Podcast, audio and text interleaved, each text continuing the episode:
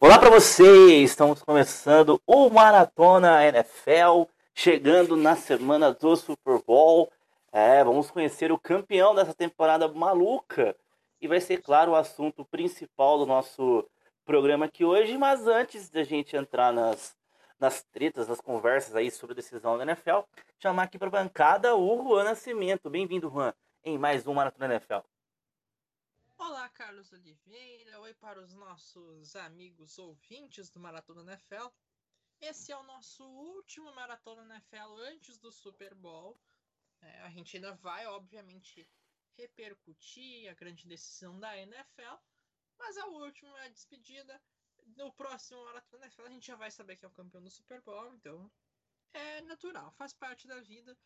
A gente já naquele clima de fim de festa, mas sem antes uh, ficar de expectativas já pela decisão, né, pelo Super Bowl. E também é um momento que a gente reflete sobre como foi a temporada da liga, com os outros times uh, e tudo mais. Eu, por exemplo, Carlos, eu me senti um pouco decepcionado como torcedor nessa Sim. temporada. Assim como a, a, as pessoas que eram fãs da Carol Conká no Big Brother Brasil, né? Acho que tá todo mundo decepcionado com isso. Cléo Conká, o Projota. É, o Projota, o Nego Di, né? A gente tava falando em off sobre esses brilhantes personagens desse Big Brother Brasil. Brilhantes só que não, fique claro aqui, né? E. Enfim, né? Foi uma temporada com um torcedor decepcionante, mas com grandes histórias para contar. E que veremos aí agora o, o, no último paredão da NFL, que é o Super Bowl, veremos aí quem é que vai, no fim das contas, levar o troféuzão Vince Lombardi para casa. Se vai ser o Chiefs ou vai ser o Buccaneers. Isso aí, quem segue o cantado da NFL desde 2014 sabe que vendo uma Carol fazendo e falando merda, não é novidade nenhuma, não estou surpreso. Deve ser o mal do nome. Mas, enfim, é, nós temos. Sim, a Mia também. A Mia não está por aqui ainda. Ela para variar mais uma vez, está com um problema na internet dela, né? Então, alô, net, vamos resolver esse problema. Vou falar, vou, vou fazer igual o Faustão, vou falar, Mar. É, é, a net, tá, tá complicado. Bom, mas se a internet dela voltar, ela aparece aqui durante o programa, tá? Ela mandou o recado isso aí. aí. Isso aí. Isso aí. Que, que, que, ela consiga voltar e entrar no nosso podcast aqui. E a gente vai, é tudo assim, meio que no estilo Faustão, quem sabe faz ao vivo. Exato, é. exato. Bom, e claro também, o Ran falou da semana que vem, a gente vai ter, claro, aquele podcast pós-Super Bowl, que a gente repercute o Super Bowl em si, e depois a gente talvez faça mais um aí, aquele, aquele passa-régua, né, pra gente encerrar a temporada, e aí o podcast vai entrar num pequeno descanso também, porque desde o dia 15 de março, quando a gente, quando a gente começou essa temporada aqui, só, te, nós não tivemos uma semana que foi no final do ano, né? Na semana do ano novo. Que nós não gravamos. E, foi, e ainda a gente não teve por falta de, de, de, de data. Não é porque a gente não queria, porque a gente queria fazer também. Sim, sim. Porque aí deu, deu problema na minha internet, a gente não conseguiu fazer ali a, a gravação, mas a gente, desde o dia 15 de março, a gente tá todas as semanas aqui, nós teve aquele maratona especial até agosto, né? E depois a gente entrou na temporada. Sempre a gente entra num pequeno recesso aí, mas provavelmente até no draft a gente volta aí, vem 2021. Bom, antes de a gente entrar no Super Bowl em si, que tem algumas coisas que cabe a gente comentar aqui. A grande notícia da NFL nos últimos dias foi a troca do Matt Stafford. A gente falou no último programa que ele tava, ele pediu para ser trocado pelos Lions e assim, foi meio surpreendente porque a gente não esperava que fosse essa troca, que envolveu outro quarterback importante da liga também, que foi o Jared Goff, porque o nosso querido Matt Stafford vai pro Detroit, vai pro Los Angeles Rams, e o Jared Goff vem pro Detroit Lions. Você lembra os, os termos da troca, Juan? Confesso que eu não tenho aqui agora de mente. Tô acessando aqui. Ela foi uma, ela foi uma troca bem impactante para os dois times, principalmente para o Los Angeles Rams. Que mandou uma escolha na primeira rodada, né? E o... O, Los, Angeles, o, o, o Los Angeles Rams só recebe o, o Matthew Stafford. O, o Detroit Lions recebe o Jared Goff, uma escolha de terceira rodada do draft desse ano e as escolhas de primeira rodada dos drafts de 2022 e 2023. Sim. É uma troca assim bastante pesada, né? E ainda a gente não comentou. Na verdade, nosso podcast anterior foi o do o dos, dos rapazes, dos convidados dos, dos times. Sim, foi, foi mesmo, né? Foi o, o, o outro penúltimo. A gente, não, a gente não quis abrir muito para outras pautas, porque como tinha convidados e tudo mais, a gente já estava ciente do assunto, mas a gente optou por deixar para falar num podcast que só tivéssemos nós, os apresentadores, né, para comentar. Uh, e é uma troca, assim, bastante surpreendente no sentido de foi muito pesada pro Los Angeles Rams, que basicamente está tentando de novo campeão. agressiva do, dos draft já faz algum. É, agora, oficialmente vai ficar de 2017 até 2023, ou seja, sete anos consecutivos em que não vai ter escolha de primeira rodada no draft. A última vez que o Rams escolheu na primeira rodada do draft foi justamente 2016 para pegar o Jared Goff na primeira escolha geral. Depois disso, essa primeira escolha não foi porque o Rams foi o pior time da liga, foi por uma decisão do Rams de ir com tudo em cima da primeira escolha. Aí uh, o, o time foi, troca, foi trocando escolhas para os jogadores. A escolha de 2021 já está na mão do Jacksonville Jaguars também, por causa de uma troca com Jalen Ramsey, se eu não me engano, em 2019.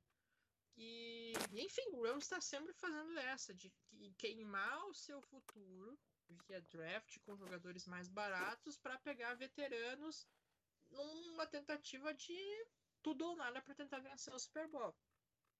E enquanto o Detroit Lions, o Lions não tem. É o time assim que tem menos a perder com essa troca. Que o problema do Lions é perde um super quarterback bem melhor que o, que o Goff, não tenho dúvidas disso. Mas o Lions é um time que há muito tempo está se esfacelando entre as piores equipes da NFL. Então, essas escolhas de draft a mais podem ser um respiro para o Lions futuramente, se eles souberem administrar, né? Porque lembrando que o Lions constantemente troca de técnicos, de general managers, porque tá. É um time meio que sempre em crise, assim, né? Sim. Parece time de brasileiro. É, nunca. É, acho que é isso. A, a troca pro, dos Lions não tem muito a perder. Os Lions já é uma grande bagunça, muito difícil ficar pior do que já é, né? E os Rams tá arriscando, tá, tá tentando um quarterback que sempre se falou que, ah, esse cara de um time melhor vai fazer alguma coisa. E o Rams é um time melhor que o Lions, né? Eles não esperavam que eles abrissem mão assim no Dot Goff, que foi o cara que levou eles a um Super Bowl há três anos atrás. Três anos, né? Três anos atrás. Eles estavam jogando. Dois anos. Dois anos atrás eles jogaram Super Bowl com, com o Dot Goff, né? Naquela Sim. que eles perderam, que eles perdem a, a final com os Patriots. Mas, vamos ver então. Eu achei cara a troca, acho que duas escolhas na primeira rodada. Por melhor que seja, o Matt Stafford foi caro eu também acho que o problema maior é justamente as duas escolhas de primeira rodada. Isso que me incomodou um pouquinho. Mas, mas vamos ver, a gente não tem muito como projetar muita coisa, porque a gente só vai ver Stafford no Rams e Goff no Lions em setembro, né? Então, uh, Sim. só se preocupa com a questão assim, foi muito caro por um quarterback que é. já não é novo. Matt Stafford tem 32 anos, então... Sim, é, o Matt Stafford pode pode chegar a temporada, mas Stafford fazer o, ganhar o Super Bowl com, com, com o aí daqui um ano a gente vai estar tá falando assim, é, valeu a pena, né? Mas... É, é, é, pode ser que a gente queime a nossa língua aqui, mas é natural. Hoje, hoje, analisando a troca, hoje eu achei ela cara, né? Uma eu troca que... Achei cara. cara. Achei uma troca cara. Bom, mas enfim, é isso. Foi a, foi a grande movimentação que a gente teve aí. Outros times continuam atrás de quarterback. Nessa sexta-feira aumentaram os rumores de uma possível troca do, do Carson Wentz, mas ainda nada concreto ainda. O Deshaun Watson deu uma, deu uma abafada né, no, na questão do Watson, porque essa troca do, do Matt Stafford por duas escolhas de primeira rodada para, e o quarterback titular né, do, do Rams deu uma inflacionada muito grande no mercado de quarterbacks. Se a, a, gente fala, se o Matt Stafford, com todo o respeito a ele, vale duas escolhas de primeira rodada, o que, que não tá valendo nesse momento o Deshaun Watson, que é um quarterback jovem. É, né? tem, tem toda essa questão. Atenção, atenção, Paulo Guedes, estão inflacionando o mercado de quarterbacks. Faça alguma coisa. É, pois é. Olha, sobre isso do deixar um Watson, vai ficar cada. Pode ser até que mais difícil de trocar ele. Porque assim, ó. É, eu sendo general manager de um time precisando de quarterback, eu não arriscaria, por exemplo, 13, três escolhas de primeira rodada do draft, não deixar o Watson. Por mais gênio que eu acho que ele seja, eu acho que é muito arriscado. É, me é, menos arriscado você pegar um calor no draft do que você dar quatro escolhas na primeira rodada, por exemplo, um quarterback que a gente não tem. Não, não tem ideia do que, do que pode acontecer. A gente falou isso em um podcast aqui. Você dá, você dá três escolhas na primeira rodada, não deixa lá, se ele machuca, ele machuca um joelho no começo da temporada. Você jogou a sua. O joelho e o time é o pior da NFL. No outro ano, a escolha tá na mão de outro time. O próprio Texans está nessa situação agora, que fez uma troca com o Miami Dolphins. E aí o time do Texans foi muito mal na temporada passada, foi o terceiro pior de toda a NFL, mas a escolha, a terceira escolha do draft está com o Miami Dolphins por causa disso. Né? Exato, exato. E quem se bem com essa foi os Dolphins que conseguem remontar o seu time pelo draft. Então, é isso. Bom, antes da gente entrar no Super Bowl em si, tem mais uma notícia que vem lá da, da NFL, que o Roger Goodell entrou em contato nessa essa semana diretamente com o Joe Biden, né, o novo presidente dos Estados Unidos que assumiu no, no final do mês de janeiro, sobre que ele, a, estádios da NFL serão disponibilizados para serem pontos de vacinação contra a Covid-19. Lá, alguns estádios estão sendo usados, né, Ron? Eu lembro aqui que do, o estádio dos Patriots é um que já está sendo utilizado há algum Isso. tempo, né? Tem também os estádios, na verdade, os estádios de sete times já, já estão sendo usados, que são do, além do Patriots, do Arizona Cardinals, do Atlanta Falcons, do Baltimore Ravens, Carolina Panthers, Houston Texans e Miami Dolphins, né?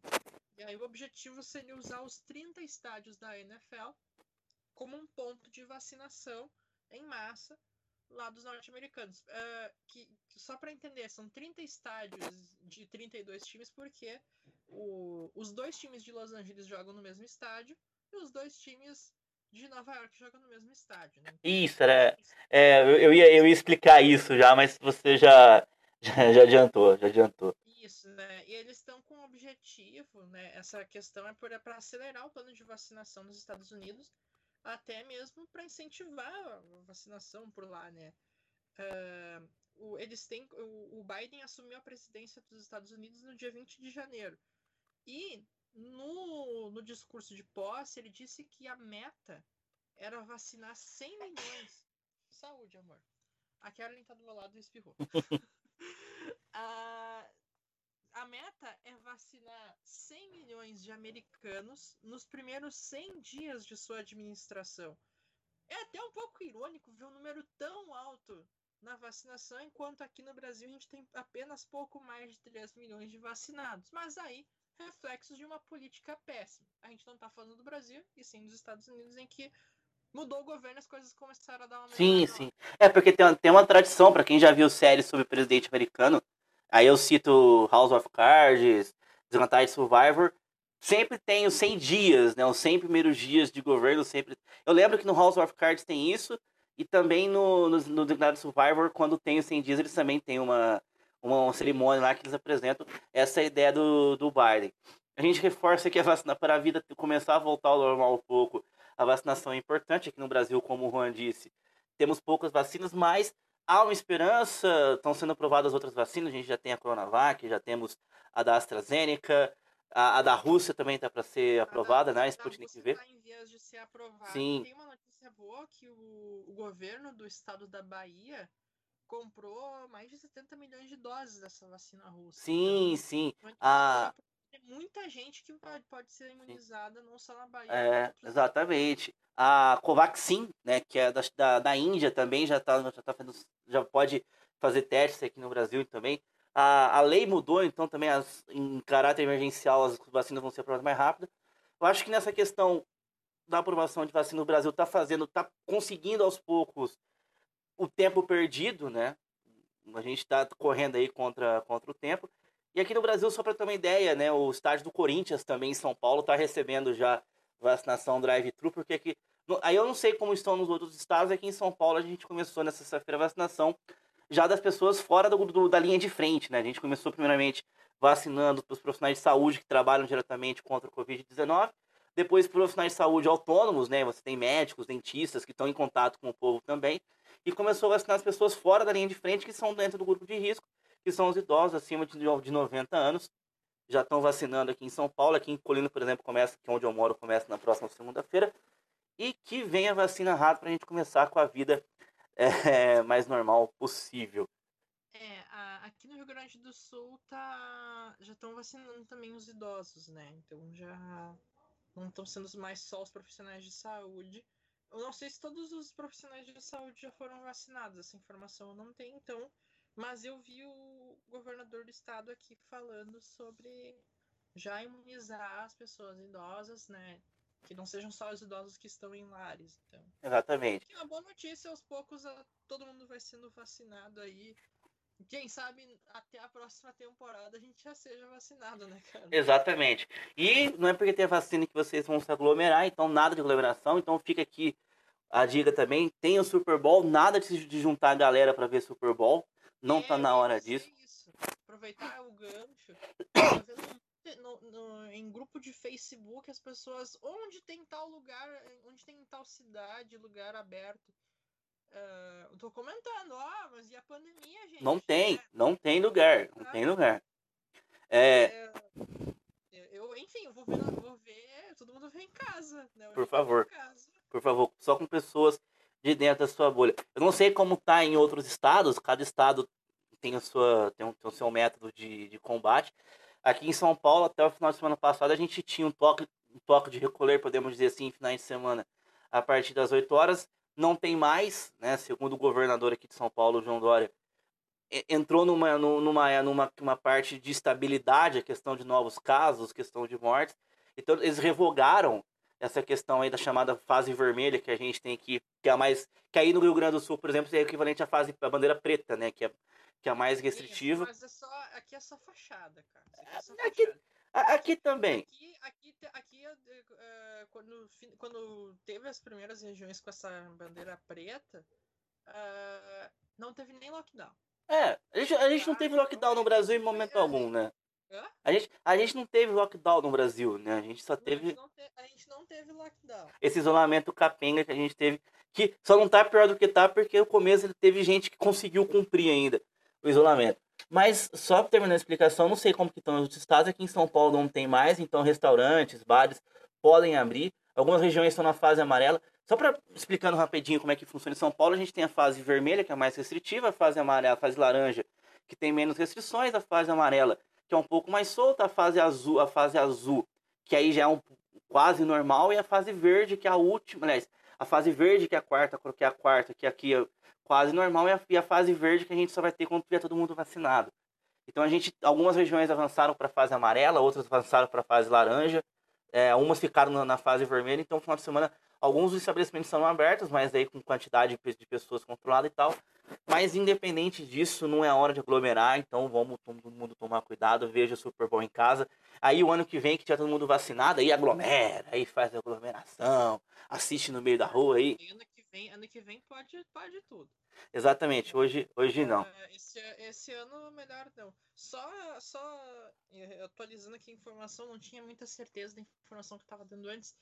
Uh, sobre a vacinação de idosos, ela começa aqui no Rio Grande do Sul a partir da próxima semana. Foi o que o governo do estado informou. O governador okay. Eduardo Leite deu o recado hoje nas, nas redes sociais. É, aqui em São Paulo também, acho que foi só a capital que começou hoje. As outras cidades as começam no, na próxima semana também. Mas enfim, é isso. Continue se cuidando, lavando a mão, usando máscaras, evitando aglomerar e sair de casa só o essencial. É, beleza, então vamos então pro campo. Vamos pro jogo. Super Bowl 55, neste domingo, 8 e meia da noite, horário de Brasília. Confronto entre Tampa Bay Buccaneers e, e Kansas City Chiefs é, no Raymond James Stadium.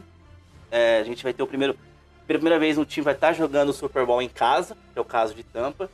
22 mil pessoas estarão no estádio. inclusive pouco mais de 7 mil profissionais da saúde vacinados, convidados pela NFL. E os Patriots mandaram, vão mandar um avião para lá também com, com profissionais de saúde de Boston para acompanhar o jogo. Vão no avião dos Patriots, aquele avião que o, que o Robert Kraft comprou. Sim, sim. Ele disse que é um jeito de agradecer ao trabalho. Lembrando que no ano passado, a gente falou aqui também no podcast, os Patriots mandaram máscaras para Nova York, né? Até teve aquela capa do jornal do New York Post. Sim, aí tem aquela capa do New York Post, né? Do...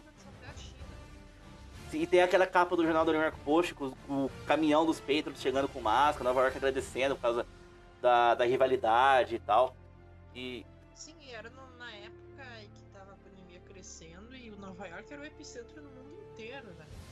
Tinha Sim. Umas 3 mil mortes, tinha mais ou menos umas mil mortes por dia naquela época. Naquela região. A gente. E tava bem no. E, e tava bem no começo, a gente não sabia o que era direito. A gente sabia que era uma merda muito grande, mas não sabia o que era direito, né? Mas enfim.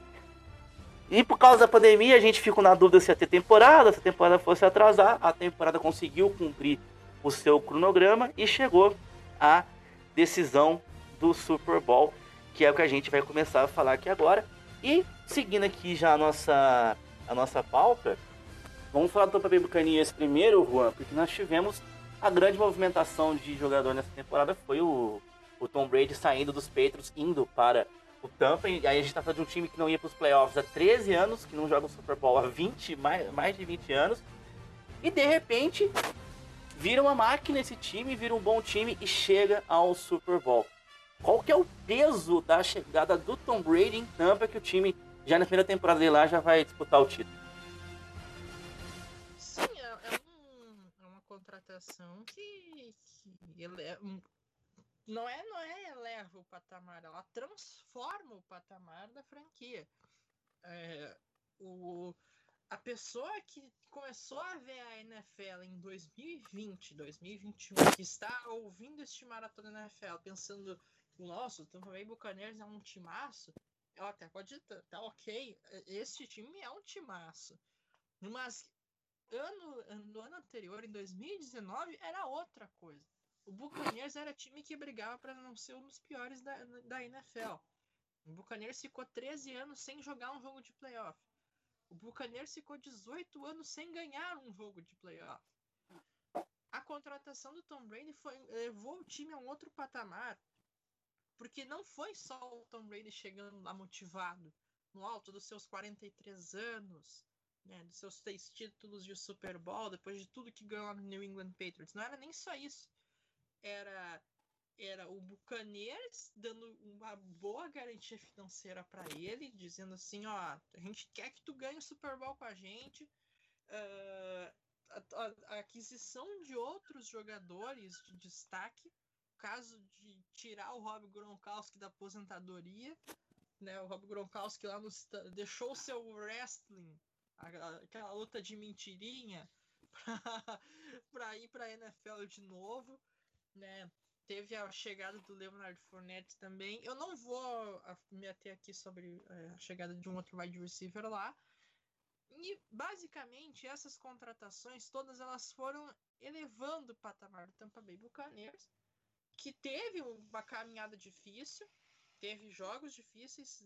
Quando o Buccaneers perdeu a estreia da temporada para o Saints, havia mensagens irônicas de bem-vindo à NFC, Tom Brady, né? E agora tá aí o Bucaneiros de novo num Super Bowl, nesse outro patamar. Mas é aquela coisa, né? O Bucaneiros, diferente de, do Patriots, o Bucaneiros não, não, não vem para uma dinastia. Se ganhar, vai ser título merecido, mas vai ser para um, uns poucos anos de muito auge, porque o time pagou um preço muito alto para chegar nesse momento. Sim, meteu um all-in, né? É, é, é ganhar agora ou ganhar depois, né? Ou ganhar agora ou agora, né? Não tem, não tem depois, aliás. Mas é isso mesmo que o falou, você, você traz o Tom Brady, assim, e a, o time foi montado, né? Eu, eu participava ontem do, do podcast do, do High Football Cast, e a, a linha ofensiva dos Bucks foi muito reforçada também, porque você sabe que o Tom Brady, ele não é um quarterback móvel, então você tem que deixar dar tempo para ele lançar a bola. E foi o que faltou muito nos Patriots nos últimos anos, né? Uma linha ofensiva que desse tempo para o Brady lançar a bola. E o Tampa conseguiu isso. Então, se você tem uma linha que, que protege bem o Tom Brady, ele vai castigar o adversário e a chance de, de você conseguir coisas boas é muito grande. Claro, né? E vale lembrar que nessa, nessa situação toda, o Buccaneers não é considerado favorito. Até porque do outro lado do campo tem o Kansas City Chiefs, do Patrick Mahomes, tanto que estão estão dizendo aí que é o duelo dos GOATs, né? Do, Sim, inclusive tem a hashtag no Twitter, colocaram duas cabrinhas. né? Sim. Porque GOAT é, o, é cabra em inglês, mas é usado como sigla para Greatest of All Time, o maior de todos os tempos, né? Sim, sim.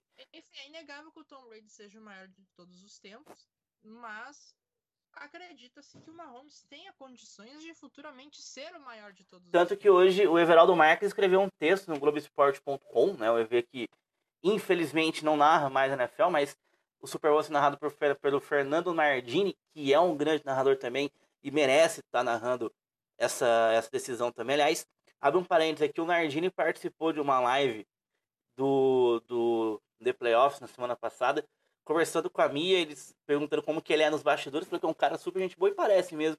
Então ele merece. Pena que não vai ser em loco, mas quem sabe no ano que vem ele possa estar tá narrando em loco. Mas é, é isso aí. Mas voltando, né? O Fernando, Fernando Nardini merece, ele é muito gente boa. Ele se destacou muito bem na temporada muito. narrando. Dos narradores da ESPN, entre, eu acho que ele foi o melhor.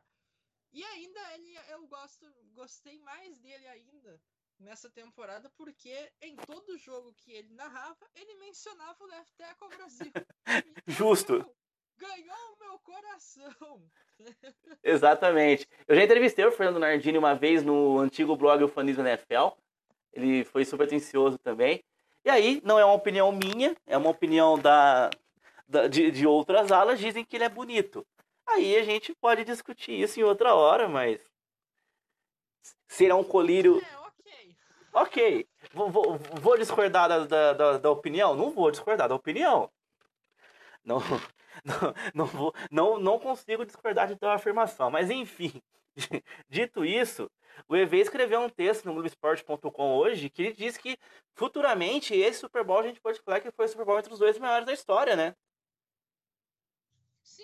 é, é, é possível. A gente, claro, a gente não sabe ainda como é que vai ser a carreira do, do Mahomes, mas Olha, ele é um cara tão genial que a gente não duvida de nada. Sim. É, é, é o terceiro ano dele como titular na liga, é o segundo Super Bowl que ele vai.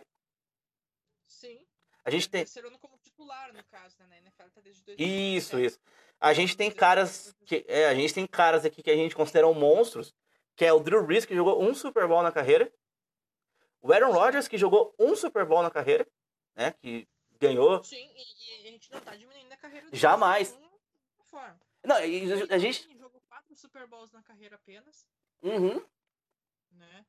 Uh, Dan Marino jogou um Super Bowl apenas. E perdeu? Não ganhou, mas ele ainda. Mas ele é inegável que ele é um dos melhores quarterbacks. Muito provavelmente o Dan Marino é o melhor quarterback da história que não jogou, que não ganhou um Super Bowl. Muito provavelmente ele. Sim, ele é acho que, eu, acho que pra mim é incontestável isso. Né? Sim. Então a gente tá falando. O que inclusive isso já vai pro nosso próximo ponto da pauta, que é se o time dos, dos Chiefs é mais forte do que o time que foi campeão na temporada passada. O Mahomes continua jogando em alto nível, né? O Mahomes continua sendo o cara decisivo, o cara que, que te entrega vitórias. É aquela sensação de ah, uma hora o Mahomes vai ganhar esse jogo, né? Mas o. E... É, é, é, ele assim, ó, é um é muito difícil ganhar dele. Ganhar, não, é, não, é, não é ganhar o difícil, é difícil ganhar do Mahomes. O Mahomes é quase que uma franquia. Porque eu lembro de, de nos jogos que o Patriots ganhou do Chiefs com o Mahomes, né? O, o, o Patriots ganhou dois jogos do, do, do, do, nos duelos entre Brady e Mahomes. O Brady ganhou os dois primeiros. Foi os dois da temporada de 2018, na temporada regular nos playoffs. Aí teve a derrota em 2019, da, da temporada regular de 2019, e teve a derrota do, do Brady, no caso a vitória do Mahomes, já na temporada 2020, com o, o Chiefs enfrentou o Buccaneers na última, nessa temporada atual, né? Sim. Uh, e nas, nas vezes que o Patriots ganhou do Chiefs, o Patriots suou muito. É, o, foi, Teve um 43 53 a 40 no Sunday Night Football. E teve um jogo que foi a final da conferência, que o, o, era, foi touchdown em cima de touchdown nos minutos finais daquele aquele jogo foi insano. E o Patriots ganharam na prorrogação, né? O Patriots ganhou na prorrogação e só e tipo assim, deu porque tem aquela regra do touchdown na, no primeira posse de bola na prorrogação. Acaba o jogo. vencedor na hora, né? Sim, sim. É o que é o que a minha fala sempre, né? Um dia que o Mahomes jogar mal, ele vai meter 30 pontos. E aí você, e você que, que lute pra fazer 31. Pra que um dia que, que ele jogou mal foi no Super Bowl do ano passado, que ele lançou duas interceptações. Mas o cara ainda assim fez dois passos pra touchdown no último quarto. E correu pra mais um, né? O primeiro TD foi. Correu pra mais um ainda, né? Então, tipo, isso é Patrick Mahomes, né? Isso Exatamente. O, o, dia, o dia ruim do Mahomes é um dia espetacular de um quarterback mediano. Exatamente. O, o dia ruim do Mahomes é um dia espetacular do Kirk Cousins. Ah, é, para não deixar passar a corneta. A gente, a gente gosta do Kirk Cousins aqui, porque a gente. A gente não deixa de fazer a corneta, a corneta do. A corneta em cima dele. Não, mas é isso, cara. Deve ser um inferno você jogar contra o Patrick Mahomes. É, é um saco, porque se, se você der bobeira, ele vai lançar a bola 68 jardas lá pra frente. Se você der bobeira, ele vai correr com a bola. E, se vai sacar ele, ele vai, ele vai escapar do sec. Então a defesa do. É. Do Tampa Bay Buccaneers tem uma ter uma, uma, vai ter uma luta aí. Bom, e aqui, vamos então fazer aqui os momentos choque de cultura aqui agora no nosso podcast, que é, vamos falar aqui dos pontos fortes e os pontos fracos de, de cada franquia. Primeiramente, pontos fortes. Pontos fortes. Quais são os, os pontos... pontos fortes. Vai, Rogerinho. É, é, é um absurdo. Aliás, vejam a temporada nova do Choque de Cultura, que tá muito bom. Então, Pontos fortes. Quais são os pontos fortes do Tampa Bay Buccaneers? Sem falar do Tom Brady, né? Sem, sem, sem o óbvio, né? Tá? Os principais pontos que podem ser decisivos pro, pro Tampa. Campo de wide receivers do Buccaneers. Wide receivers, recebedores em geral, com, com os Tyrants.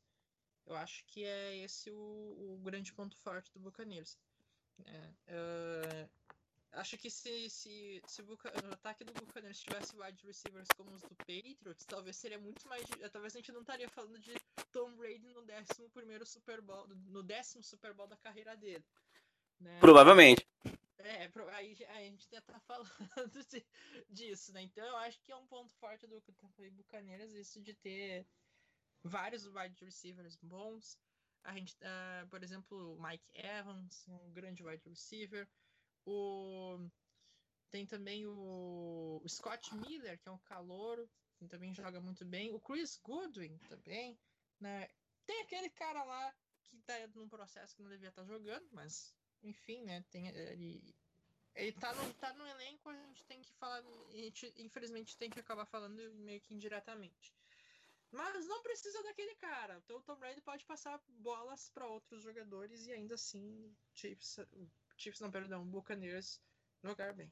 Bom, acho que um ponto forte do, dos Bucks aqui que eu quero destacar também, eu falei agora há pouco, que é a linha ofensiva. Acho que a linha ofensiva dos Bucks é uma linha muito forte. Eles fazem aquilo que o Tom Brady gosta, né? Eles fazem um trabalho sujo de segurar o Brady e de segurar os, os caras não deixar chegar no Brady, porque a gente sabe que dentro do pocket ali, né, o Tom Brady ele é, é, é quase imparável também. Inclusive, são dois quarterbacks com a gente tem um quarterback clássico, né, que é aquele pocket passer, e o quarterback mais moderno, né, que se movimenta, que busca espaços. Então, pontos fortes dos Chiefs. Tá, eu vou tentar não falar do Mahomes, tá? É, deixa eu ver. É. Olha, eu sair da, da obviedade. A linha ofensiva do Chiefs também, né? Uh, apesar de que o Chiefs vai estar sem o Eric Fischer, que é o left tackle titular do, da franquia. Uh, mas se veja na linha ofensiva, né?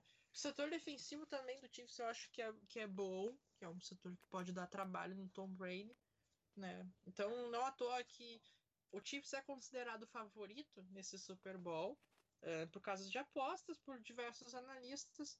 Não tô indo com a maioria, né? Eu, eu, se eu não tivesse, se eu não, não achasse isso, eu diria o contrário, né? Mas uh, enfim, eu acho que, acho que nesse sentido a defesa do Chiefs também é boa. Mas claro, né? Os dois times são. Os ataques são que dominam. Os ataques. Sim. Um ponto forte que eu destaco também aqui do, do Chiefs é a secundária. Você falou da, da defesa secundária do, do Chiefs, é uma das Isso, melhores. Na secundária, principalmente, né? É. Eu acho também um ponto forte. A secundária impediu que o Aaron Rodgers tivesse um bom jogo no Lambeau Field. Exatamente. Ah, não, peraí, peraí. Que eu Tá, tô confundindo de falando do Chiefs. Tá? Não, se, se você quiser falar da, da do, do- dos Bucks também, pode, pode, pode Não, mas acrescentar. É, é um ponto forte da secundária do Buccaneers. Eu só troquei a. Troquei as. As coisas. É, são duas, são duas secundárias bem interessantes também. Outro ponto forte que eu acho que tem também nos Chiefs é o trabalho do Andy Reid, né? É, o Andy Reid escolheu a dedo o Mahomes, né? Não foi um caso assim de é, ah, vamos pegar esse moleque aqui e ver o que acontece. Ele escolheu a dedo o Mahomes, tanto que o Mahomes é, fica um ano no banco do Chiefs sendo preparado pelo Alex Smith. Mesmo com o Alex Smith, já começam a montar um time pensando no Mahomes. E aí o Mahomes, assim, eu acho que tem, tem tudo, assim, não não comparando jamais, mas tem tudo para parceria. Patrick Mahomes e Andy Reid chegar ali a um nível parecido, ou a gente pode pensar no caso Tom Brady e Bill Belichick, que são dois é um técnico e um, e um quarterback que se que se conectaram de uma forma impressionante, né? Eu acredito que sim. Eu acho que o, o Patrick Mahomes cresceu muito, né? Evoluiu muito como quarterback, e isso é mérito do Andy Reid. Assim como o Andy Reid evoluiu muito como treinador por, por causa da aquisição do Patrick Mahomes. Eh, lembrando que, que antes o Chiefs, eh, o Chiefs teve um período sólido com o Alex Smith como quarterback, mas o Andy Reid ele tinha um bom trabalho, mas ao mesmo tempo que tinha um bom trabalho, ah, fal- faltava um algo a mais pro, pro Chiefs, né? O Chiefs chegava nos playoffs, mas nos playoffs decepcionava. Eu lembro que, que tinha, teve um ano, acho que foi o último que o Carlos Santos jogou, que o Chiefs foi pros playoffs e foi eliminado, per- eh, perdendo apenas levando field goals, né? Pro Pittsburgh Steelers. Acho que foi 2016, 2016 ou 2017. E então, tipo, tem toda essa situação, sabe? E, e enfim, acho que é uma parceria muito boa entre os dois e tem muitos frutos a colher ainda. Exatamente. E agora pontos fracos. Os pontos fracos de, de cada time. Os pontos fracos do Tampa. Pontos fracos do Buccaneers. Ah, calma que eu tô pensando. Eu acho que o jogo terrestre poderia ser um pouco melhor, né? O Lutz me decepcionou um pouquinho. Ele não foi tão bem quanto eu esperava. Tem o Ronald Jones também, né? No, no ataque do Buccaneers. Acho que o, que o jogo terrestre e até mesmo a, a pressão em cima do quarterback. Né? Isso teve no jogo contra o Green Bay Packers, mas era algo que eu não via muito em outros jogos. Né? O Buccaneers sofreu bastante com em não pressionar quarterbacks adversários com sua defesa. Concordo, concordo. Acho que pro lado do Tampa Bay Buccaneers eu acho isso também. Eu acho que o jogo terrestre deles podia estar melhor. Inclusive com o Leonardo Fournette, né? Eu acho que porque assim o a questão da pressão do quarterback também acho que eu concordo com você. Pontos fracos do Kansas City Chiefs, Juan. Oi, oi, Carlos, cortou o final do teu áudio, não entendi. Ah, tá. Não, os pontos fracos do, do Kansas. Ah, os pontos fracos do Kansas City Chiefs. Olha, eu. Olha, eu, eu. Eu acho que também é na questão assim, da defesa pressionar o quarterback, né? Ah, que eu acredito. eu acho que os Chiefs têm uma, uma boa secundária, né? Acho que eles podem ter uma dificuldade com os passes em profundidade do Tom Brady, porque com o Bruce Arians, o Tom Brady gostou de lançar passes longos, né? Era algo que a gente não via mais nos últimos anos do, do Brady no New England Patriots. Então a defesa no, no- no- nesse sentido do Buccaneers pode sofrer mais um do- do Chiefs, perdão, pode sofrer mais na- na- contra o, o Buccaneers. Sim, eu acho que um ponto fraco do, do Kansas City Chiefs é a, a linha ofensiva deles que deixa muita pressão chegar em cima do Mahomes. Mas como o Mahomes consegue escapar da pressão, ele acaba meio que maquiando um pouco essa, esse defeito da, da OL deles. Mas tem muita pressão em cima, em cima do Mahomes. Acho que isso é um ponto fraco do, do Tampa Bay Buccaneers também. Bom, a gente tem também aqui o, o Injury Report, né, que foi publicado nessa sexta-feira, né, Juan? Então temos os jogadores importantes que não vão jogar pelo lado do, do Kansas City Chiefs, que são. Deixa, você tá com ele aberto aí, Juan? Mais fácil? Eu tava com ele aberto aqui, eu fechei. Sim, tá, tá confirmado. Os únicos desfalques confirmados são no Kansas City Chiefs, que são o offensive tackle Eric Fischer, fora com uma lesão no Aquiles, e o, o linebacker Willie Gay, que tem lesão no joelho e no tornozelo. Então esses dois são os únicos confirmados fora.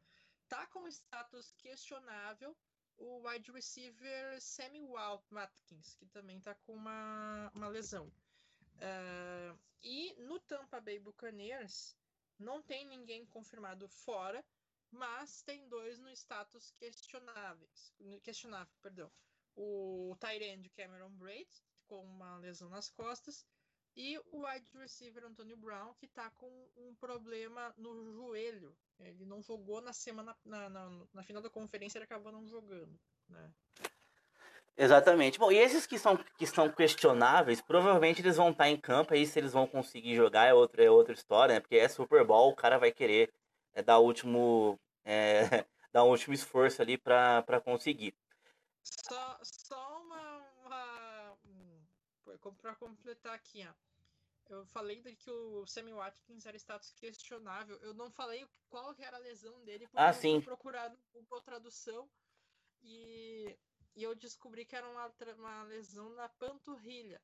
Mas, é, porque tá escrito aqui, ó, Sammy Watkins calf, né? Calf panturrilha. Só que eu descobri indo no glorioso Google Tradutor, meu inglês não é tão bom, então a gente vai no Google Tradutor, tá? Essa é a real. Lógico. A vida real, todo mundo é fluente em inglês. E aí eu fui procurar exatamente pela tradução da palavra calf. E quando eu olhei, me deparei que calf é bezerro. E aí, filho de boizinho, né? E aí eu, como assim bezerro? E eu, e, e o que, que é parte do corpo? Então, então, o bezerro humano é o tornozelo. Ok. tá, tá explicado. E também vale o caso que aconteceu, a gente teve a um fio de dar uma merda gigantesca com Covid, porque. Te do... a gente correu risco de cancelar o Super Bowl por causa do, do Covid. Por quê? Dois jogadores dos Chiefs foram afastados do elenco por contato próximos, de contato de alto risco, né? Com alguém que tava com Covid-19 que era um cabeleireiro. E esse cabeleireiro estava com horário marcado para horário marcado para cortar o cabelo de todo mundo do Kansas City Chiefs. Não, e o melhor, o melhor, o, o cabeleireiro ia cortar o cabelo de 30 pessoas, incluindo Patrick Mahomes. Vocês imaginam se no Super Bowl o Patrick Mahomes não joga porque pega Covid no cortar o cabelo. Imagina o tamanho da crise que a NFL teria que gerenciar. Nossa! Porque ia adiar o jogo, eles fizeram o Denver Broncos jogar sem quarterback na temporada regular. e, aí que tá. E, e, e, e, como é que ia ficar? O Broncos jogou com um wide receiver improvisado de quarterback. Né? Como é que ia ficar? Se, se rolasse um negócio desses, não virasse surto, fosse algo controlado, mas o Mahomes da vida, Covid não ia jogar. Sabe? Não, é terrível, é terrível. Eu, eu, eu, fiquei, eu fiquei espantado quando vi essa, essa notícia aí. A, a, olha, a NFL ia ter um gerenciamento de crise para resolver tão grande quanto de, dos participantes do Big Brother que estão fazendo merda à torta direito.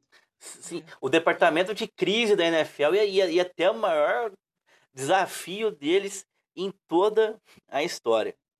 Eu não duvido, eu não duvido também. Eu não duvido. Mas é, enfim, mas, deram mais sorte que juízo. É, não, não, não, não, não aconteceu nada, então tá, tá tranquilo. deram mais sorte que juízo nessa, nessa questão aí. Bom, uma notícia triste que vem de lá, o, o Bridge Reed, que é filho do, do Andy Reid, que faz parte da comissão técnica do Kansas City Chiefs, sofreu um acidente de carro nesta, nesta sexta-feira. Ele que é o técnico de linebackers da equipe, ele tá bem, só que ele bebeu antes do, do, do acidente, né? E vai lembrar que o Andy Reid, ele perdeu um filho por overdose de drogas eh, recentemente, um tempo, alguns tempos atrás. Então nossa, é. Eu não sabia dessa informação do Andy Reid, mas nossa, que. Que situação. Mas né? ele. Mas o menino, o menino tá bem. É, outra. Ele tava sozinho, ele tava sozinho. Ele bateu, acho que assim, Ah, num- numa, numa placa ou numa árvore, alguma coisa assim. Não teve. Ah. Não teve vítimas. Houve um acidente. Na verdade, na verdade foi com. Ah, tá, tem informação aqui, ó. Foi com outros dois veículos, mas ninguém se feriu gravemente. Tá todo mundo. Não, peraí, peraí, peraí, peraí. Agora, agora atualizou aqui, ó. A informação aqui, ó. É, o filho do Andy Reid, técnico Britt Reid, sofreu um acidente de carro hoje à noite. Ele consumiu álcool, Aham. ele atingiu duas crianças e uma delas está ferida em estado grave. Então, uma criança ferida em estado grave, sim. Ele vai passar por avaliação profissional. É, daí Aí- é complicado. Tomara que todo mundo fique bem né, nessa situação. Exatamente. E aí, Que, que se esqueça o Super Bowl nesse, nesse caso, né? sim, sim. Problema todos os envolvidos. Tomara que essa criança, que aparentemente é a situação mais delicada, que fique bem, né? E. Enfim. Não, não é fácil. Isso, isso é apraude, né? Aquela coisa beber e dirigir não, Não, não combina com Não. nada, não, não, não, dá, né? exato. Bom, mais informações do Super Bowl. A, a recomendação é que assim que terminar o jogo, Kansas City Chiefs monte no avião e vá embora, para evitar qualquer tipo de, de problema com a Covid, né, os protocolos da, da NFL. Falamos aqui que o Super Bowl vai ter presença de público, 22 mil pessoas estarão no estádio, eh, respeitando o distanciamento social, o uso de máscaras, os Não profissionais. vai ser como na. na Na final da Libertadores. Parabéns ao Palmeiras, inclusive, pelo título da Libertadores. A gente sempre dá parabéns aqui pro time, são campeões. Esqueci no começo, mas parabéns pro Palmeiras, que vai jo- jogar domingo à tarde, antes do Super Bowl, vai jogar... Aliás, vai ser um domingo legal pro palmeirense que torce pro Chiefs e, pro... e pra Tampa, né? Vai jogar a final, a semifinal do Mundial. é, né? A, gente, podia até mesmo talvez encontrar o, o, o palmeirense que torce pro Buccaneers, né? Como é que, como é que vai estar nesse domingo, né? Sim, sim, mas vai estar bem, bem interessante nisso. Mas o nosso querido a torcida lá não vai, vai vão respeitar. Esperamos que respeitem o, o distanciamento social lá no, no estádio. E os profissionais de saúde que vão estar lá também, né? Vão estar lá também usando é, já vacinados. Sim. É, e é uma, e que, que bom, né? Que vai ter esse pessoal vacinado. Vai ser um incentivo à vacinação de alguma forma. ah, eu ouvi que vão ter homenagens a médicos de, todos, os- de todo o país durante o, o Super Sim, Bowl, sim. Aquela menininha que fez um que, que recitou um poema na posse do Biden vai recitar um poema também na- antes do jogo. Ah, é? Isso eu não sabia. Sim, sim, vai, é, vai ter também. Bom, e também nós teremos aqui. é, aí tem também a, ce- a cerimônia pré-jogo, né? Algumas curiosidades aqui, olha só. Vai, ter um concerto especial antes do jogo para os profissionais de saúde que foram convidados através do TikTok. E quem vai apresentar esse, esse show vai ser a Maio Cyrus, a Hannah Montana. Sério? Sim. É, algumas partes vão ser transmitidas pela CBS, né, que vai transmitir o Super Bowl, enquanto o show completo vai ser transmitido no TikTok. Vai ser a primeira vez que o TikTok vai transmitir um show em um grande evento. A cantora Ariel and B, do Hair, vai apresentar a música America the Beautiful. E o cantor de música country Eric Church e o cantor James Sullivan vão apresentar o The Star Spangled Banner, Que é que é o hino, exatamente, que é o hino americano. E, a, e, a, e achei o nome da menina aqui, a poetisa que vai fazer o. Eu falei poeta, né? Poetisa, né? Que, É, poetisa, também não, também não deixei escapar. É, não o feminino de, de poeta poetisa é a Amanda Gorman, ela vai recitar um poema original reconhecendo os três capitães honorários do jogo que participarão da cerimônia. A professora Tremaine Davis, de Los Angeles, a enfermeira Suzy Dorner, de Tampa, e o veterano da Marinha, James Martin. Serão, é, eles serão aí homenageados. Eles que vão participar do Caro Coroa, não vai ser o. Isso. Exatamente, é isso mesmo. Não vão ser os jogadores, vão ser. Tá, vamos. Esse, esse, esse cara, o Coroa, ok, né? Agora o oficial da prorrogação. Não, é, não, eles não, eles vão estar tá junto com os jogadores, né? Eles não são ah, eles. Tá, bem, tá bem. Eles vão estar junto. Eu pensei naquele da de prorrogação. Tu lembra de uns anos atrás eu pensando de, de acontecer algo. Esse, ah, o pessoal que decide cara ou coroa na prorrogação. Lembra aquela vez que no jogo do Patriots com o Jets, no cara ou coroa da prorrogação, o cara disse: Eu quero defender a prorrogação, lembra? Aí ele perdeu o jogo, lembro. E o Patriots perdeu o jogo. Nossa, aquilo foi um horror.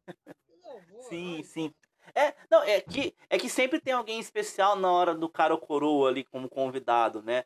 A gente teve o presidente Bush pai, o que eu, que eu lembro aqui de cabeça, lá no começo dos anos 90 e tal. É, mas eles vão estar junto com os capitães do time, né? Eles não são eles que vão escolher, vão ser os times. E o show do intervalo vai ter o The Weeknd. Vai ter o é? The Weeknd. Que vai ser o maior show do intervalo da história em 20, vai ter 24 minutos. O Sério? show do The Weeknd. Por que, que vai ser um show tão grande? Boa pergunta. Então eles vão ter é, exatamente, vai durar acho que 35 minutos no intervalo. É o tempo de montagem do palco, o show e a desmontagem do palco. Espero que. Ah, eu acho que eu sei por quê. Hum. Menos profissionais trabalhando no palco do intervalo por causa da pandemia. Bingo, faz sentido, faz sentido. Eu, eu, eu, eu não, não, eu confesso que eu não sabia essa informação. Mas, do, mas faz sentido. Do show do intervalo maior, mas agora faz sentido. Faz total sentido. Os profissionais, então o show tem que ser. E, e, provavelmente eles não vão querer que o show seja menos. com menos pirotecnia, né? Pra não, não, não, não perder o nível, o show do intervalo do Super Bowl, né? E inclusive aproveitando a deixa, eu preciso ouvir mais músicas do The Weeknd, porque eu conheço uma apenas. Só que era a principal. É, e talvez eu descubra que tem mais músicas que eu goste dele. É uma vergonha, eu sei. Eu não sou da música, eu sou do futebol americano, do futebol da bola redonda, dos esportes em geral. Então eu fico um pouco alheio quando o assunto é música, né? É, então. É, é isso. É, fica essa situação aí. Né? Eu ouvi, eu ouvi alguma deles na rádio que eu trabalho lá, já toquei algumas no programa que eu faço, mas eu não lembro o nome. É bom, ele, ele, ele é um bom cantor. Ele é um bom cantor. Ele é um bom cantor, ele é um bom cantor. Teve no Faustão? Não teve no Faustão e provavelmente não vai cantar no Faustão porque o Faustão não vai ter mais programa na Globo, na Globo o que é um problema.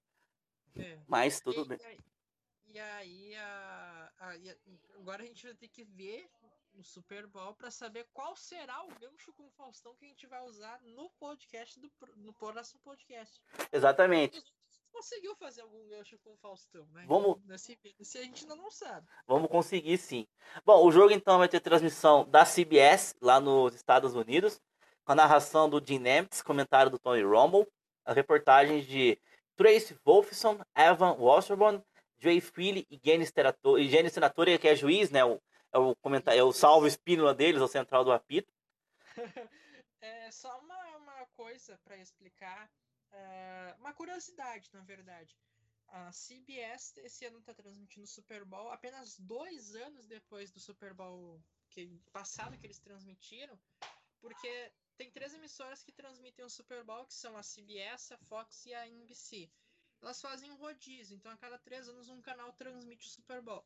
Nesse ano, a CBS inverteu com a NBC, porque no ano que vem uh, tem os Jogos Olímpicos de Inverno, que são em Pequim, e são e vão, vão estar acontecendo no dia do Super Bowl. Então, uh, a NBC que, é o, que vai transmitir o Super Bowl do ano que vem, e eles querem usar o Super Bowl para ser já um gancho para os Jogos Olímpicos e ficar no, nos dois eventos e fazer uma transmissão muito mais encorpada. Uh, encorpada, enfim. Legal, né? legal. Então esse ano é por isso que a CBS em dois anos depois, não três anos depois, tá transmitindo de novo o Super Bowl, né? O Rodízio deu uma leve alterada. Legal, bacana. É, é bem, é bem organizada as transmissões lá também. Aí tem os, tem, aí tem os intervalos, né, que são os mais caros do mundo tal. Tem sempre intervalos que marcam bastante.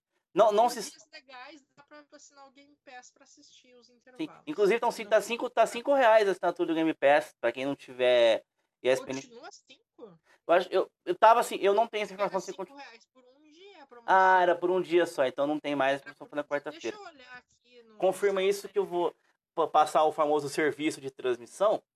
Também na ESPN, aí, na ESPN, né, vai ter a transmissão com o Fernando Nardini e o Antricurte cobrindo. Esse ano eles não mandaram, o, o, perdão, o Antricurte não, o Paulo Antunes.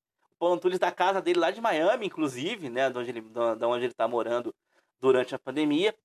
Não tem repórter dos, é, da ESPN lá por causa da pandemia, ninguém viajou. Não vai ter a transmissão do, da ESPN nos cinemas, por motivos óbvios também. Fica novamente aqui o nosso desejo para você não aglomerar. E também tem a CBS, tem a ESPN. Se você quiser acompanhar comigo, ver se que vos fala narrando o Super Bowl, dá para você que não tá sem TV, sua TV não tá pegando, não conseguiu assinar o Game Pass, vá lá no YouTube, no canal do Kickoff, da Kickoff Brasil, da Kickoff Radio. Eu vou estar tá narrando esse jogo. Se você quiser também, põe a imagem na TV ali, alinha a nossa transmissão e comigo narrando também. Vai ter pré-jogo, acompanha no Cantadas NFL que a gente vai divulgando. Estar eu e o Caio no jogo, a minha tem que. Ficou de confirmar também se ela vai estar ou não, mas e o Caio é certeza. Fica o convite também aí para vocês, quem quiser ouvir o Super Bowl na minha voz, fica também a informação aí, o convite. Então são essas. Carlos Oliveira. Sim, sem imagem no YouTube, evidentemente. É como se fosse uma transmissão de rádio mesmo, né? Só o, o áudio, porque a gente não quer passar por problemas como a gente já passou no ano passado, que quase derrubaram.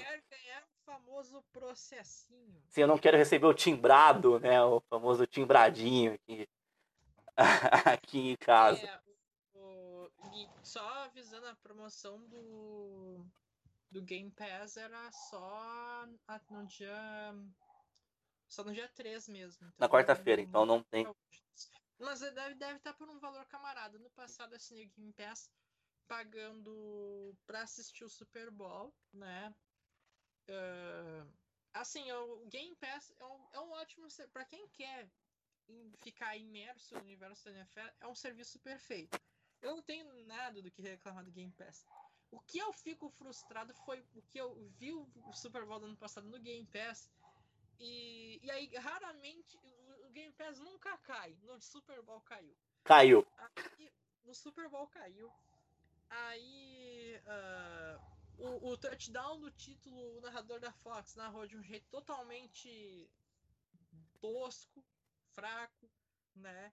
Uh, porque, tipo, ao invés de ele falar ah, empolgadão e tal, ele só disse touchdown sem faltas. Né? No flags, né? No flags, é, exatamente. Tipo, o cara fez um touchdown gigantesco, touchdown do título, 50 anos depois o cara falou aquilo. E, enfim, aí ainda, e ainda fiquei mais irritado, porque no outro dia se confirmou que o Veraldo Marques ia deixar a ESPN.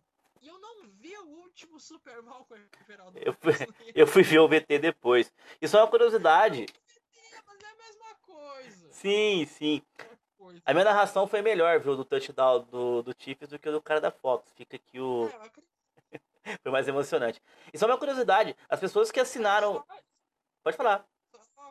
Serviço, eu vou estar apenas com o Left Tackle Brasil em todas as redes sociais, Twitter, Facebook e Instagram, contando o que está acontecendo do Super Bowl 55. No Twitter a cobertura é mais intensa, é tipo jogada a jogada. No Instagram Uh, no, no, Instagram é feed stories, no Facebook também feed stories. Boa. Então, né? é, e eu vou estar narrando e também de vez em quando mandando alguma coisa lá no, no Cantadas também, é, para vocês estarem acompanhando. Só uma curiosidade, teve gente que assinou ano passado o Game Pass só para ver a final, só para ver o Super Bowl, e como ele caiu, eles devolveram o dinheiro. Tenho, tem pelo menos uns, uns três amigos me relataram que eles devolveram depois o... Ah, é? Devolveram?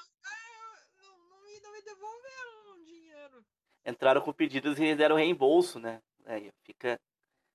sacanagem. Chama, chama, chama, chamar aquele cara que sempre começa como favorito para a prefeitura de São Paulo, depois fica em quinto, perdendo para mamãe falei, mas é, fica, é aquele cara lá da Record lá que, que defende os, os consumidores, fica, chamam, chamam ele. Bom, enfim, agora pra gente. agora, agora eu peguei a referência completa. É. Bom, e aí vamos então ao glorioso palpite. Vamos aos palpites aqui agora. O palpite é só dizer o time campeão, né? Exatamente, né? Porque é. Um placar. Olha, eu. Quer ouvir primeiro a opinião do pessoal do Twitter que eu fiz a enquete lá ontem? Vamos, vamos de opinião do pessoal do Twitter. Vamos do pessoal do. Inclusive, na hora que eu, eu precisei lançar a enquete duas vezes, porque a primeira vez eu, eu mandei um Tampa Bay Packers, né? Primeira. o, o Carlos conseguiu a façanha de convencer os 200 mil donos do, do Packers a, a trocar de cidade. Eu acho, que, eu acho que a minha não viu porque ela não, não falou nada, só tinha, tinha me repreendido. Não, eu, eu peguei, eu, eu vi e falei, tipo, parecia que eu tava te xingando, mas na verdade eu só queria te alertar. Eu, eu, eu falei, mano, Tampa Packers, eu só queria falar. É que eu só escrevi, né? Mas a intenção foi falar rindo. Tipo. É. Mano. Bom, aqui o Juan falou que nas casas de apostas o Tampa, o Chiefs é favorito. Pro, pra, pro pessoal do Cantadas NFL lá no Twitter, na, na enquete, não.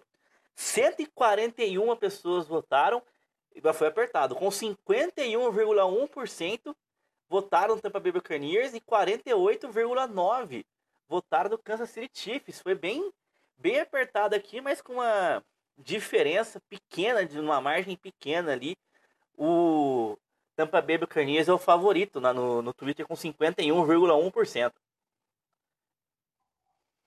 Que, que, bom, é equilíbrio, né? Mas o Super Bowl normalmente tende a ser assim, dificilmente antes de um Super Bowl há, há um favoritismo tão claro para um time, né? Eu acho que, que não é o caso desse Super Bowl. Eu talvez diria que talvez teria um favoritismo claro se, sei lá, o Cleveland Browns estivesse no, no Super Bowl, né? Não, não é o caso, né? Então. Uh... Mas enfim, o torcedor tá achando que o Buccaneers vai vencer a maioria dos, dos nossos ouvintes, né? E. É, mas é equilibrado, é difícil até mesmo da gente oferecer nosso palpite. Posso já dar o meu, cara? Sim! Palpite! Uh, eu, é, palpite. Olha, eu vou. Eu vou, vou, vou, pela razão. Eu acredito que o Kansas City Chiefs é o favorito a vencer o Super Bowl. Se vai vencer ou não, aí é outra história, né? Que fique claro, eu não tô cravando massacre, tô dizendo que eu acho que pode acontecer, que mais provável que aconteça é o Chiefs acabar vencendo, testemunharmos uma era gloriosa de Patrick Mahomes. Mas eu, como torcedor, pessoalmente falando, gostaria muito de ver Tom Brady levando mais um título de Super Bowl, né? Mas, apesar de não ser mais pelo New England Patriots, né? Se o Buccaneers vencer o Super Bowl, não vou ficar feliz como ficaria com o título do Patriots, mas vida que segue, ficarei feliz por ele. Sim, eu também aposto nos Chiefs. Acho que os Chiefs são o time mais completo para vencer o Super Bowl. A minha não está aqui agora, mas na live do The Playoffs, na última terça-feira, ela postou também no, nos Chiefs, então é, na nossa bancada aqui, os nós três, nós concordamos aqui com o Chiefs. Se a Carolyn estiver por perto aí, uma pergunta para Carolyn, quem, quem que ela acha que vai ganhar? Ela, ela tava na plateia, mas ela deu uma saidinha. Eu posso, posso, posso perguntar para ela. Por favor, porque tem uma pergunta aqui, o Matheus Silva perguntou qual o principal coadjuvante dos times. Tá, mas eh, tu quer que eu responda a pergunta agora ou. Vai lá perguntar, pergunta pra Carol que ela acha que ganhou o Super Bowl, que eu vou responder no Matheus aqui. Quem que é o coadjuvante? Boa pergunta, Matheus. A gente tem alguns, temos alguns nomes que podem aparecer. Eu acho que o tio, pelos Bucks, talvez o Leonardo Fournette pode ser o cara que vai fazer uma graça ali fora dos grandes nomes. O Hiller, pelo lado do, do, do Kansas City Chiefs, é um cara que pode aparecer também. Acho que são, são esses daí, né? É que é difícil fazer um, um coadjuvante, porque praticamente os times são formados somente por grandes estrelas, né? Temos ali o Tarek Hill pelo lado do Chiefs, tem o, próprio Travis Kelsey, né? Mas eu acho que eu vou, vou ficar com o Hilliard aqui do, do Chiefs e com o Leonardo Fournette do lado do Tampa Bay Buccaneers. Vamos foi pedir a opinião da, da Carolyn lá. Então, só lembrando então, é, enquanto o Juan traz a opinião dela lá, pra gente. Pra, pra não ter que cortar o áudio depois, eu vou relembrar vocês. Semana que vem a gente faz o nosso. Pro, provavelmente a gente vai gravar na quarta-feira, né? O, o pós-Super Bowl aqui. E depois. Isso, a gente já faz o, todo o rolê. Eu, eu perguntei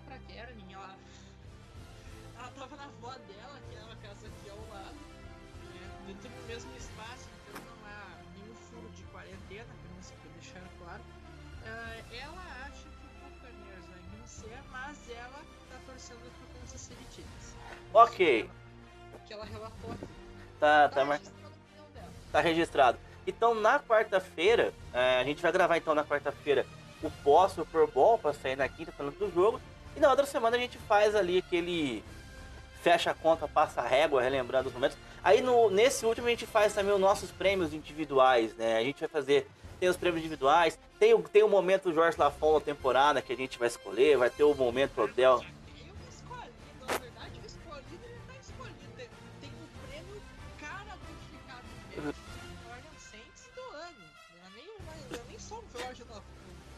Sim, sim, a gente vai. Se o pessoal não sabe o que aconteceu, aguarde. Agora a gente não vai mais contar. Agora a temporada regular já foi. Agora já foi, agora o negócio a gente. Agora, agora fica aqui naquele aguardo. É isso. Exato. Então a gente encerra por aqui o nosso podcast pré-Super Bowl. Da próxima vez que a gente se falar, a gente vai conhecer quem que é o campeão dessa temporada da NFL. Então, um grande abraço, boa sorte a todo mundo e até a próxima. Até a próxima, pessoal. Boa sorte para quem torce pro para quem torce pro. Curtam bastante esse momento. Super Bowl é uma